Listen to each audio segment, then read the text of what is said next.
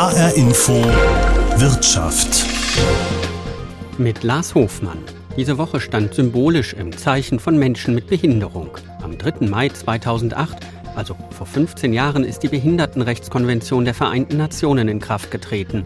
Und der 5. Mai ist der Protesttag zur Gleichstellung von Menschen mit Behinderung. In vielen Bereichen gibt es hier aber noch immer deutliche Probleme. Nicht zuletzt bei der Inklusion am Arbeitsplatz. Und Ende April hat die Bundesregierung auch deswegen ihr Gesetz zum inklusiven Arbeitsmarkt vorgelegt. Die bittere und statistisch erwiesene Realität in diesem Land ist, dass wir über Arbeits- und Fachkräftemangel reden. Und gleichzeitig die Menschen mit Behinderungen, die arbeitslos sind, im Schnitt höher qualifiziert sind als andere arbeitslose Menschen, aber es schwieriger haben, Arbeit zu finden. Gerade bei kleineren Unternehmen fehlt es am Support. Ein Behinderter ist nicht gleich ein Behinderter. Und das muss im Unternehmen gehandelt, gemanagt werden. Das heißt, in kleineren Unternehmen müsste zum Teil an behinderte Bewerber auch jemand daneben gestellt werden. Das können die nicht. Es halten sich bei manchem Arbeitgeber noch alte Vorurteile, die sagen, ein Mensch mit einer Schwerbehinderung verursacht zusätzliche Kosten für bauliche oder organisatorische Veränderungen und ähm, er erbringt eventuell auch eine geringere Arbeitsleistung das sind, wie gesagt, Vorurteile, die sich so ein bisschen halten. Ich bezeichne mich scherzhaft äh, manches Mal als mobile Personalabteilung, weil ich Betriebe schon unterstütze. Also natürlich müssen sie ihre Anträge im Prinzip selbst stellen. Aber wer das einfach noch nie gemacht hat, äh, der freut sich über jemanden, der einfach beratend zur Seite steht und nochmal einen Blick drauf wirft und unterstützt. 15 Jahre UN-Behindertenrechtskonvention Protesttag zur Gleichstellung von Menschen mit Behinderung und ein neues Gesetz zum inklusiven Arbeitsmarkt. All das ist Anlass für uns zu schauen, wie es im Arbeitsalltag aussieht und was sich hier noch bessern müsste. Grundsätzlich gilt, in Unternehmen mit 20 oder mehr Beschäftigten müssen 5% Schwerbehinderte arbeiten. In Hessen betrifft das rund 13.000 Unternehmen aber nicht einmal die Hälfte von ihnen erfüllt die Vorgaben. Sabine Rose ist Prokuristin bei Optimal Glas- und Gebäudereinigung in Weiterstadt bei Darmstadt. Ein Unternehmen, das die Quote erfüllt. Sie lässt sich von Marco Bröse im Lager ein Computersystem zeigen, mit dem zum Beispiel der Bestand an Reinigungsmitteln erfasst werden kann. Zum Beispiel nimmt er jetzt hier das Handtuchpapier zweilagig brillantweiß mhm. und trägt jetzt eines sind 30 Kartons gekommen, oder 32 Kartons gekommen, speichert das. Genau. Das ist doch cool. Also ich finde, das funktioniert doch schon wunderbar. Kann ich noch mal bitte sehen hier den äh, Glasreiniger? Kann genau, ich den gerne. noch mal sehen bitte? Wir buchen den jetzt mal als Zugang rein. Marco Bröse ist in der Verwaltung beschäftigt und er ist schwerbehindert. Er ist Epileptiker. Aber im Arbeitsalltag sei das kein Problem, sagt er. Hm, eigentlich beeinträchtigt mich das gar nicht. Klar hat man manchmal seine Phasen, wo man auch Probleme hat mit dem Kreislauf und so weiter, aber bisher ist alles gut. Also ich hatte es nie Probleme, deswegen einen Job zu finden. Marco Bröse ist einer von insgesamt acht schwerbehinderten Mitarbeitern und Mitarbeiterinnen in der Reinigungs- und Facility Management Firma. Die Quote ist damit erfüllt, sagt Sabine Rose. Wir haben Menschen, die ähm, aufgrund von Krebserkrankungen einen Schwerbehindertenstatus haben, aufgrund von Epilepsie, aufgrund von Hörschädigungen. Also da ist das ähm, Hören sehr, sehr eingeschränkt, kann man aber Gott sei Dank aufgrund von der tollen Technik heutzutage sehr gut beheben ja, so das ist eigentlich so das Gros. Ein wirkliches Problem sieht Sabine Rose hier nicht. Es macht nicht mehr aus als mit jedem anderen Mitarbeiter auch. Es gibt einfach Menschen, die sind etwas empfindlicher und äh, auf die muss man einfach mehr eingehen wie jetzt auf andere. Wir leben nun mal in einer sehr starken Leistungsgesellschaft und nicht jeder kommt mit diesem Druck gleich klar. Das gilt aber für alle, ob schwerbehindert oder nicht. Also das, da sehe ich keinen Unterschied. Das Einzige ist eben, Kündigungsschutz ist anders und ich haben, die haben in der Regel fünf Tage mehr Urlaub. Aber das war es eigentlich auch schon. Das Schwierigste sei aber, behinderte Bewerber zu finden. Da helfe oft nur Eigeninitiative. Sie habe sich mittlerweile ein Netzwerk aufgebaut in den letzten 20 Jahren. Also ich sehe es einfach so, dass es eigentlich ohne ähm, Unterstützung von außen unmöglich ist. Ja? Also man findet auf dem freien Arbeitsmarkt seltenst jemanden, der sich von sich aus äh, mit einer Einschränkung oder Behinderung bewirbt. Man braucht einfach Hilfestellung durch Bildungswerk oder wie die auch alle heißen mögen. Also ähm, ohne dieses Netzwerk, was wir hatten, also wir arbeiten seit vielen Jahren mit dem Bildungswerk in Darmstadt zusammen, hätten wir keine Chance. Also wir haben in den 20 Jahren, ich kann mich nicht erinnern, dass sich mal je jemand von sich aus beworben hat mit einem Schwerbehindertenstatus. Der kam immer über irgendeine Organisation, weil er in der Maßnahme war oder, oder, oder und die eben einfach eine Firma gesucht haben, die eben denjenigen ausprobieren lassen. Ja, also die sagen dann, hier komm mal vorbei, mach mal ein Praktikum, schnupper mal rein und äh, dann schauen wir mal, ob es weitergeht oder eben nicht. Das zeigt schon mögliche Probleme bei der Beschäftigung von Menschen mit Behinderung. Marco Bröse jedenfalls wünscht sich vor allem eins, mehr Offenheit bei allen. Ja, es müsste halt mehr Beispiel Öffentlichkeitsarbeit gemacht werden, zum Beispiel Vorurteile auszuräumen und bei, bei Unternehmen und auch bei Arbeitnehmern, dass sie die Scheu verlieren zum Beispiel. So wie hier läuft es aber längst nicht überall. Knapp 13.000 Unternehmen in Hessen haben 20 oder mehr Beschäftigte müssen also 5% Schwerbehinderte beschäftigen. Allerdings erfüllen nur 44 Prozent diese Quote. Heißt, 56 schaffen das nicht. Und fast ein Viertel dieser Unternehmen beschäftigt nicht einen einzigen Schwerbehinderten. Für jede nicht mit einem Behinderten besetzte Pflichtstelle müssen die Unternehmen eine Abgabe zahlen. Betriebe, die niemanden mit Behinderung beschäftigen, müssen pro freier Pflichtstelle 360 Euro pro Monat zahlen. Bundesarbeitsminister Hubertus Heil hat Ende April ein Gesetz zum inklusiven Arbeitsmarkt vorgestellt. Damit soll die Beschäftigung von Menschen mit Behinderung gefördert werden. Unter anderem wird diese Abgabe verdoppelt. Ab 2025 werden dann 720 Euro pro Monat fällig. Es geht um die sogenannten Nullbeschäftiger. Das sind Unternehmen, die eigentlich schon seit Jahren rechtlich verpflichtet sind, Menschen mit schweren Behinderungen einzustellen, es aber nicht tun. Und leider sind es nicht wenig. Wir reden über 45.000 Firmen in Deutschland. Deswegen ist es richtig, dass Sie in Zukunft mehr Ausgleichsabgabe zahlen. Und ich will Ihnen auch sagen, die Zeit der Ausreden muss vorbei sein. Ich weiß natürlich auch, viele Unternehmen in Deutschland beschäftigen schwerbehinderte Menschen. Sie sind vorbildlich, sie gehen mit gutem Beispiel voran. Deswegen haben wir für kleine und mittlere Unternehmen übrigens auch Sonderregelungen vorgesehen. Zudem unterstützen wir Arbeitgeber durch einheitliche Ansprechstellen. Es gibt, das muss ich rumsprechen, über die Inklusionsämter, über einheitliche Ansprechstellen alle Möglichkeiten, auch Unterstützung zu bekommen, um inklusive Arbeitsplätze einzusetzen. Und es gibt Förderung. Und das macht eins deutlich, meine Damen und Herren, die Zeit, sich aus der Verantwortung zu stehlen mit dem Hinweis, es ist zu teuer oder zu kompliziert, Menschen mit Behinderung einzustellen, muss vorbei sein. Das zumindest ist das Ziel. Ob das funktionieren kann und wie sie die Lage einschätzt, wollte ich von Silke Asmussen wissen. Sie arbeitet beim Sozialverband VDK Hessen Thüringen. Ich habe sie zunächst gefragt, ob es sie ärgert, dass noch immer so viele Unternehmen gar keine Menschen mit Behinderung beschäftigen. Ähm, ja, natürlich. Also es sollte eigentlich im Interesse aller Beteiligten liegen, dass äh, Menschen mit Behinderung ebenfalls in den Arbeitsmarkt einbezogen werden angesichts einer demografischen Entwicklung und auch angesichts des sich verstärkenden Fachkräftemangels, den wir zu bekämpfen haben. Und äh, mit dem Gesetzentwurf zur Förderung eines inklusiven Arbeitsmarkts hat die Politik ja nun signalisiert, und den VDK freut das sehr, äh, dass man verstanden hat, dass äh, behinderte Menschen einen wichtigen Beitrag dazu leisten können. Wie ist das denn auf Seiten der Unternehmen? Es gibt 25 Prozent der Unternehmen, die eigentlich Menschen mit Behinderung beschäftigen müssten, die das überhaupt nicht machen, sogenannte Nullbeschäftiger. Woran liegt das? Ist das Unwissenheit, Unkenntnis? Sind das Bedenken? Äh, was ist das? Das ist aus unserer Erfahrung mangelnde Aufklärung. Es halten sich bei manchem Arbeitgeber noch alte Vorurteile, dieser sagen, ein Mensch mit einer Schwerbehinderung verursacht zusätzliche Kosten für bauliche oder organisatorische Veränderungen und ähm, er erbringt eventuell auch eine geringere Arbeitsleistung. Das sind, wie gesagt, Vorurteile, die sich so ein bisschen halten. Und es gibt einfach auch noch zu wenig Aufklärung, das meinte ich, über die Vorteile einer Beschäftigung schwerbehinderter Menschen. Ja, und die, die liegen auf der Hand. Es gibt Förderung, finanzielle Förderung, die jeden Arbeitgeber freuen könnte. Es gibt erfahrungsgemäß ein positiveres Betriebsklima, wenn Menschen mit Behinderungen unter äh, den Kollegen sind.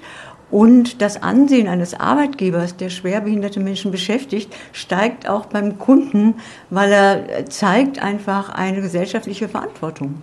Und das Fachkräfteproblem ließe sich so zumindest in Teilen auch beheben? Ja, Das würde es, denn äh, nachweislich sind Menschen mit Schwerbehinderung oder überhaupt Behinderung sehr qualifiziert und auch sehr engagiert. Und wir können uns es eigentlich gar nicht leisten, auf dieses Potenzial zu verzichten. Es ist ja teilweise sogar zu hören, dass Menschen mit Behinderung, die arbeitslos sind, im Schnitt besser qualifiziert sind als Arbeitslose ohne Behinderung. Sie haben gesagt, es äh, herrscht teilweise Unwissenheit äh, auch darüber, welche Möglichkeiten zur Förderung es gibt. Liegt das daran, dass es so viele verschiedene Stellen gibt von der Rentenversicherung über einheitliche Ansprechpartner für Arbeitgeber? Das ist eine neue Institution, Integrationsämter, dass es so viele verschiedene Stellen gibt, an die man sich wenden kann oder könnte? Also es ist sicherlich nicht einfach für einen Arbeitgeber, der sich noch nicht intensiv mit dem Thema beschäftigt hat, die Zuständigkeiten und auch die Förderstrukturen zu durchschauen, denn die sind sehr komplex. Sie sprachen die äh, einheitliche Ansprechpartner für Arbeitgeber äh, der hessischen Privatwirtschaft schon an. Die können dabei helfen, durch diesen Dschungel äh, zu kommen, quasi in einer Art Lotsenfunktion. Und äh, man kann jedem interessierten Arbeitgeber einfach nur raten, sich ähm, an diese Experten zu wenden. Das heißt, es gibt Möglichkeiten. Ähm, Sie haben es vorhin schon angesprochen, ähm, das äh, Gesetz für den inklusiven Arbeitsmarkt soll ab 2025 äh, sozusagen Abgaben oder Strafzahlungen für Unternehmen verdoppeln, die gar keine Menschen mit Behinderung ähm, beschäftigen. Kann das aus Ihrer Sicht helfen, ähm, dass mehr Menschen da in Arbeit kommen?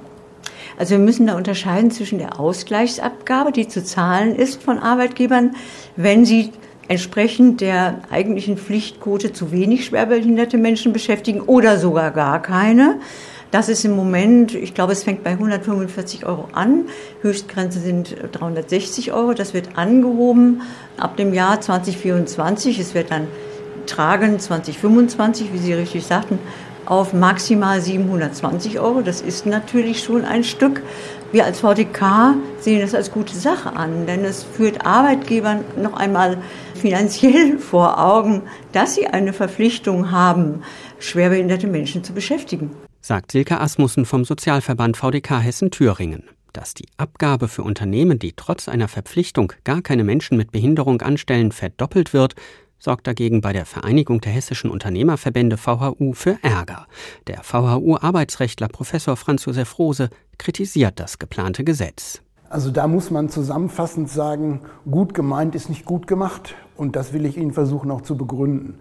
Also die Idee, die teilt natürlich die hessische Wirtschaft, dass behinderte Menschen in Arbeit kommen müssen. Das sind wertvolle Mitarbeiter, das sind gute Mitarbeiter, aber es geht nun manchmal halt nicht. Und dann kommt noch dazu, über 20 Arbeitnehmer sieht das Gesetz vor, soll unendlich viel strafsanktioniert werden. Und große Unternehmen schaffen die Behindertenquote. Kleine Unternehmen schaffen das nicht und das gleich aus mehreren Gründen. A, es gibt zu wenig behinderte Bewerber. In Hessen haben wir 22.000 offene Stellen für Behinderte und nur 11.000 Bewerber. Also das Gap ist gar nicht zu schließen. Zum Zweiten, gerade bei kleineren Unternehmen, fehlt es am Support. Ein Behinderter ist nicht gleich ein Behinderter. Es sind ganz unterschiedliche Behinderungsgrade, ganz unterschiedliche Behinderungsauswirkungen. Und das muss im Unternehmen gehandelt, gemanagt werden. Das heißt, in kleineren Unternehmen müsste zum Teil an behinderte Bewerber auch jemand daneben gestellt werden. Das können die nicht. Und dann kommt noch dazu, und das ist das Schlimmste eigentlich, dass die Rechtsprechung des Bundesarbeitsgerichts verbietet es, den Unternehmen Menschen zu fragen, ob sie behindert sind. Das kann also sein, dass ein Unternehmen ganz viele behinderte Menschen beschäftigt, aber weiß es nicht, weil es nicht fragen darf. Und da muss trotzdem die Quote bezahlt werden. Das ist blöd. Also wir würden uns wünschen, dass eigentlich mehr Support bei den Unternehmen landet. Die Agentur für Arbeit, die Reha-Träger müssten drei Punkte versuchen zu verwirklichen. Einmal eine saubere Beratung hinkriegen, zum Zweiten eine Vermittlungsleistung erbringen und dann das Dritte, das Wichtigste, gerade in kleineren Unternehmen, eine Begleitung, zusammenfassend gesagt. Das benachteiligt gerade kleinere Unternehmen, die so gerade mehr als 20 Arbeitnehmer haben. Das Argument, dass die Beschäftigung behinderter Menschen angesichts des Fachkräftemangels helfen könne, kennt Franz Josef Rose von der VHU.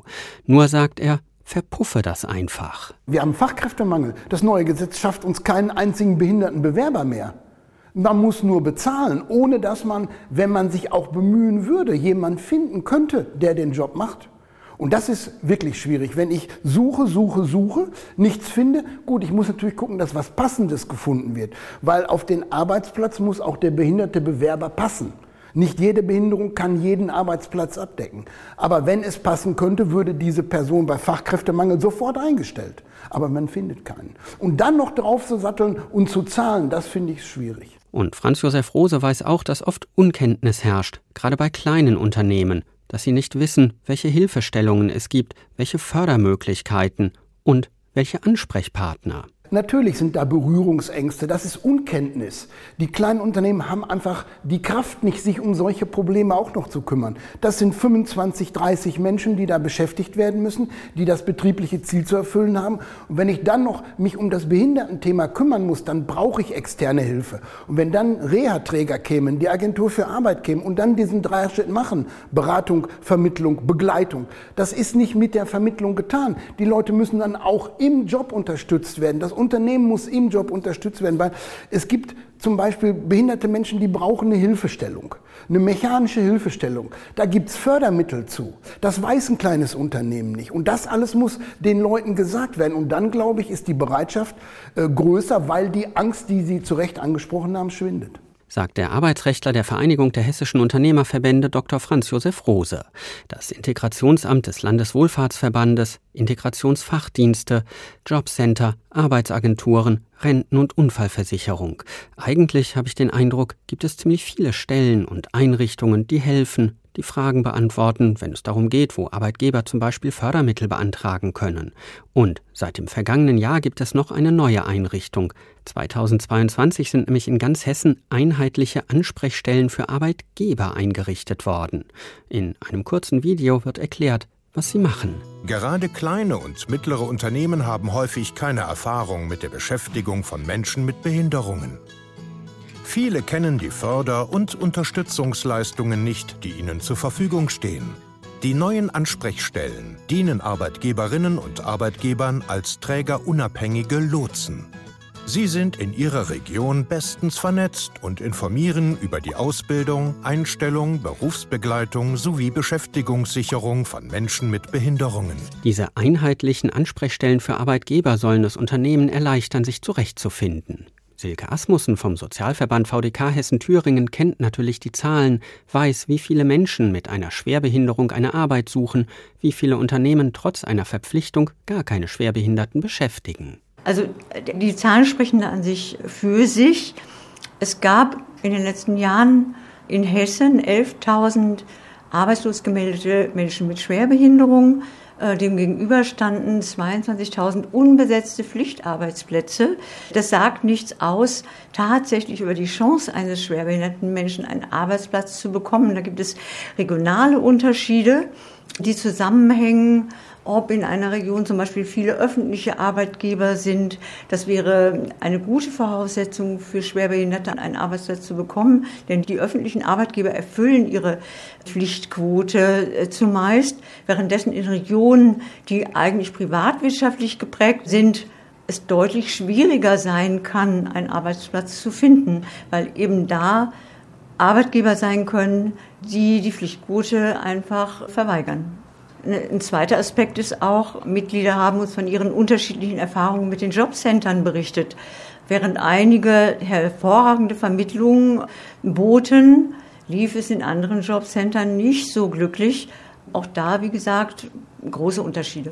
Man braucht auch ein bisschen Glück. Es ist ein bisschen Zufall dabei, was für Chancen man hat, mit einer Behinderung auch tatsächlich einen Job zu finden. Es ist einfach heute so, dass ein schwerbehinderter Mensch oder ein Mensch mit Behinderung länger in der Arbeitslosigkeit bleibt und auch länger für die Jobsuche benötigt als der Kollege oder die Kollegin ohne Behinderung. Das ist Fakt. Und ähm, wir haben auch Mittler, die uns berichten, dass sie trotz Qualifikation äh, Schwierigkeiten haben, einen Job zu finden. Und sie haben den Eindruck, man traue ihnen nicht zu.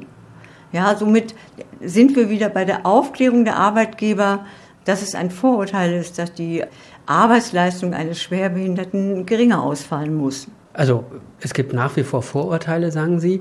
Gibt es auch nach wie vor Probleme bei der Barrierefreiheit, dass es teilweise gar nicht so leicht ist, in Gebäude zu kommen, ähm, überhaupt äh, an einen bestimmten Ort zu kommen, weil der öffentliche Personennahverkehr auch gar nicht immer barrierefrei ist? Ich glaube, da muss man bedenken, dass ähm, der Begriff Schwerbehinderung zunächst einmal verleitet, zum Beispiel an Rollstuhlnutzer zu denken. Das ist aber inzwischen viel vielfältiger. Auch ein Mensch mit einer äh, psychischen Störung zum Beispiel kann eine Schwerbehinderung haben. Um diesen einzustellen, wäre keine bauliche Veränderung im Betrieb notwendig. Also da sind wir als VDK glücklich, die Arbeitgeber aufzurufen, die ähm, Tätigkeiten, die sie einem schwerbehinderten Menschen eventuell anbieten können, flexibler zu halten und auch die Arbeitsplätze, die sie anbieten, eventuell flexibler zu gestalten, sodass sie die Tätigkeiten, den Kenntnissen und den Fähigkeiten und den Möglichkeiten eines schwerbehinderten Kollegen oder einer schwerbehinderten Kollegin auch entsprechen. Das heißt, am Ende geht es ganz viel darum, offener zu sein. Ja, auf jeden Fall. Und dazu hilft natürlich eine umfassende Information, was möglich ist. Was möglich ist. Genau hieran scheitern Unternehmen immer wieder. Das ist mir klar geworden. Trotz oder vielleicht gerade wegen der vielen unterschiedlichen Stellen fällt es ihnen immer noch schwer, die richtigen Ansprechpartner zu finden. Deshalb habe ich mich mit Johannes Kretzer verabredet. Er ist Fachberater für Inklusion der Handwerkskammer Wiesbaden. Sein Büro hat der gelernte Sozialarbeiter in der Geschäftsstelle der Handwerkskammer in Wetzlar. Johannes Kretzer ist jemand, der die Handwerksbetriebe dabei unterstützt, sich zurechtzufinden, wenn sie Fragen haben oder nicht wissen, welche Stelle konkret helfen könnte oder wo genau sie Anträge etwa auf Fördermittel stellen müssen. Er hilft ihnen, sich zurechtzufinden in dem Wirrwarr, das teilweise herrscht, mit Integrationsamt, Integrationsfachdiensten, einheitlichen Ansprechstellen und so weiter. Seine Stelle wird vom Integrationsamt des Landeswohlfahrtsverbandes Hessen gefördert. Übrigens aus der Ausgleichsabgabe, die Unternehmen zahlen müssen, wenn sie ihrer Pflicht, behinderte Menschen zu beschäftigen, nicht nachkommen. Ich wollte von Johannes Kretzer wissen, mit welchen Fragen sich Handwerksbetriebe an ihn wenden. Als Beispiel könnte ein Mitarbeiter, eine Mitarbeiterin gerade irgendwie eine Schwerbehinderung erlitten haben oder bekommt diese jetzt also in Form von offiziellen Dokumenten attestiert? Und Arbeitgeberinnen und Arbeitgeber sagen, okay, jetzt haben wir hier einen akuten Fall, einen aktuellen Fall. Äh, damit verbinden wir verschiedene Fragestellungen von Einsatzmöglichkeiten, Fördermöglichkeiten, wer ist wann, wie und warum zuständig? Und dort eben als Lotse und Brückenbauer ähm, zu den entsprechenden Ansprechstellen und äh, zum anderen sind das äh, Betriebe, die sagen, ich habe ein Interesse, Menschen mit Schwerbehinderung einzustellen, weiter zu beschäftigen oder auszubilden. Was kann ich tun? Wo kann ich mich hinwenden? Ähm, das sind auf der anderen Seite eben einfach die Betriebe, die ähm, ohne akuten, aktuellen Einzelfall nach einer Orientierungsberatung ersuchen und dann eben entsprechend Antworten finden können. Jetzt haben Sie äh, gesagt, es geht äh, auch darum, wenn jemand, äh, was ja oft der Regelfall eigentlich ist, während des Arbeitslebens, während des Berufslebens ähm, eine Schwerbehinderung ähm, bekommt, durch einen Unfall, durch eine Krankheit zum Beispiel. Wie kann man den oder diejenigen auch weiter beschäftigen? Was für Tätigkeiten sind da überhaupt noch möglich? Sind das auch Beratungen, ähm, wo Sie dann äh, helfen können? Ja, das sind auch Beratungen, in denen ich helfen kann. Der Leitsatz ist erstmal der, dass äh, das Anforderungsprofil des Arbeitsplatzes und das Fähigkeitsprofil des Menschen einfach zusammenpassen müssen. Und dann muss man eben schauen, wer ist Leistungsträger, wen, wer muss angesprochen werden. Und da ähm, ist es eben meine Aufgabe, äh, zu den entsprechenden Zuständigkeiten zu verweisen und die Betriebe aber weitergehend zu begleiten um einfach für unsere Betriebe als Ansprechpartner an der Seite zu stehen und in eben diesen äh, für die Betriebe oft unbekannten Situationen dann zu unterstützen, ähm, möglicherweise das Antragsverfahren zu begleiten etc. Antragsverfahren, das klingt natürlich schon sehr bürokratisch und ähm, das ist ja gerade für kleine Handwerksbetriebe nicht der Alltag. Die haben in der Regel ja keine Personalabteilung, die sich äh, regelhaft mit sowas äh, befassen müssen.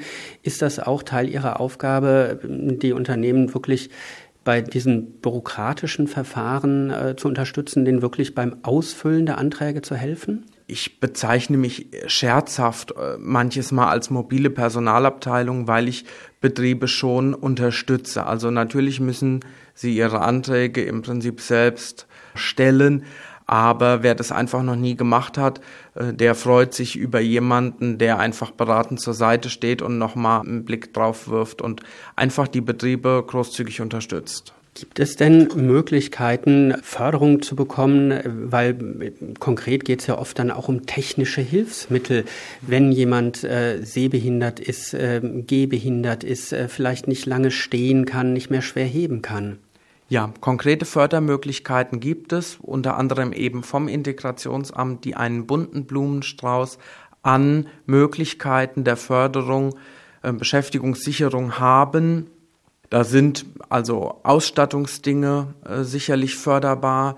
Das äh, liegt äh, natürlich ähm, im individuellen Einzelfall, aber das können ähm, bei Sehbehinderung besondere Sehhilfen sein, die eben das Lesen am Computer zum Beispiel besonders unterstützen oder Geräte des Bürobedarfs, die eben auch mit Einschränkungen bedienbar sind, besondere Locher oder oder ganz einfache Dinge, die den Arbeitsalltag für Menschen mit einer Einschränkung an der Stelle erleichtern, unterstützen oder möglich machen. Es ist total wichtig, den Einzelfall zu betrachten und zu schauen, was geht, was geht nicht, in welche Richtung soll es gehen und vor allen Dingen, wer ist Ansprechpartner, also wer ist auch Leistungsträger und dann eben die Betriebe dort zu begleiten zu den entsprechend richtigen Stellen und sie nicht alleine stehen zu lassen auf der Suche nach, ähm, wer schaut für mich nach was, wo. Das heißt, Sie sind nur eine Ansprechstelle, Sie sind äh, eine Person, die man äh, fragen kann und Sie helfen dann auch in diesem ganzen, ich nenne es einfach mal Dickicht oder Dschungel von verschiedenen Stellen, Trägern, Leistungsträgern, Möglichkeiten der Förderung, der ähm, Unterstützung, sich zurechtzufinden, weil die Unternehmen in der Regel sich ja vorher noch gar nicht damit äh, beschäftigt haben. Genau. Also unsere Handwerksbetriebe kennen uns als Handwerkskammer natürlich ganz genau und äh, können über mich dann einfach eine Begleitung durch diese Beratungslandschaft erfahren, um im Prinzip unkompliziert und niederschwellig zu erfahren, wer ist Ansprechpartner, wo melde ich mich hin und begleite dann äh, dort auch prozesshaft eben zu diesen Stellen um unsere Handwerksbetriebe da eben bestmöglich einfach zu unterstützen. Wenn das geschafft ist, wenn beispielsweise bestimmte Hilfsmittel bewilligt sind, äh, wenn geklärt ist, was für eine Tätigkeit ähm, die betreffenden Personen irgendwie dann ausführen können, ist Ihre Arbeit dann erledigt oder sind Sie da weiter im Boot? Ja, man könnte denken, dass die Arbeit damit erledigt ist. Sicherlich reduziert sie sich an dieser Stelle, aber ich bleibe mit im Gespräch, um eben weiter einfach ansprechbar zu sein. Also sicherlich verändert sich der Kontakt, der nimmt ab, aber dennoch bleibe ich eben einfach an der Seite stehen und bin immer wieder erreichbar und höre auch immer wieder mal nach, wie läuft's denn, weil ich natürlich nicht den Eindruck erwecken will, dass also mit erfolgreichem Abschluss könnte man jetzt vielleicht sagen, ähm, dann hört man nichts mehr oder so, sondern dann bleibe ich eben weiter Netzwerkpartner äh, und wenn Fragen sind, kann man sich gerne weiter auch an mich wenden. Ist das vielleicht auch wichtig, weil ja viele Fragen im Berufsalltag dann ja wahrscheinlich erst später entstehen, wenn so eine Ausbildung begonnen worden ist oder wenn äh, der wirkliche Arbeitsalltag angefangen hat? Dann entstehen häufig nochmal Fragen. Also vorher ist vielleicht formell alles geklärt und erstmal passt auch alles, aber im Tun entstehen vielleicht nach Tagen, Wochen, Monaten nochmal Fragestellungen oder Beratungsbedarfe etc.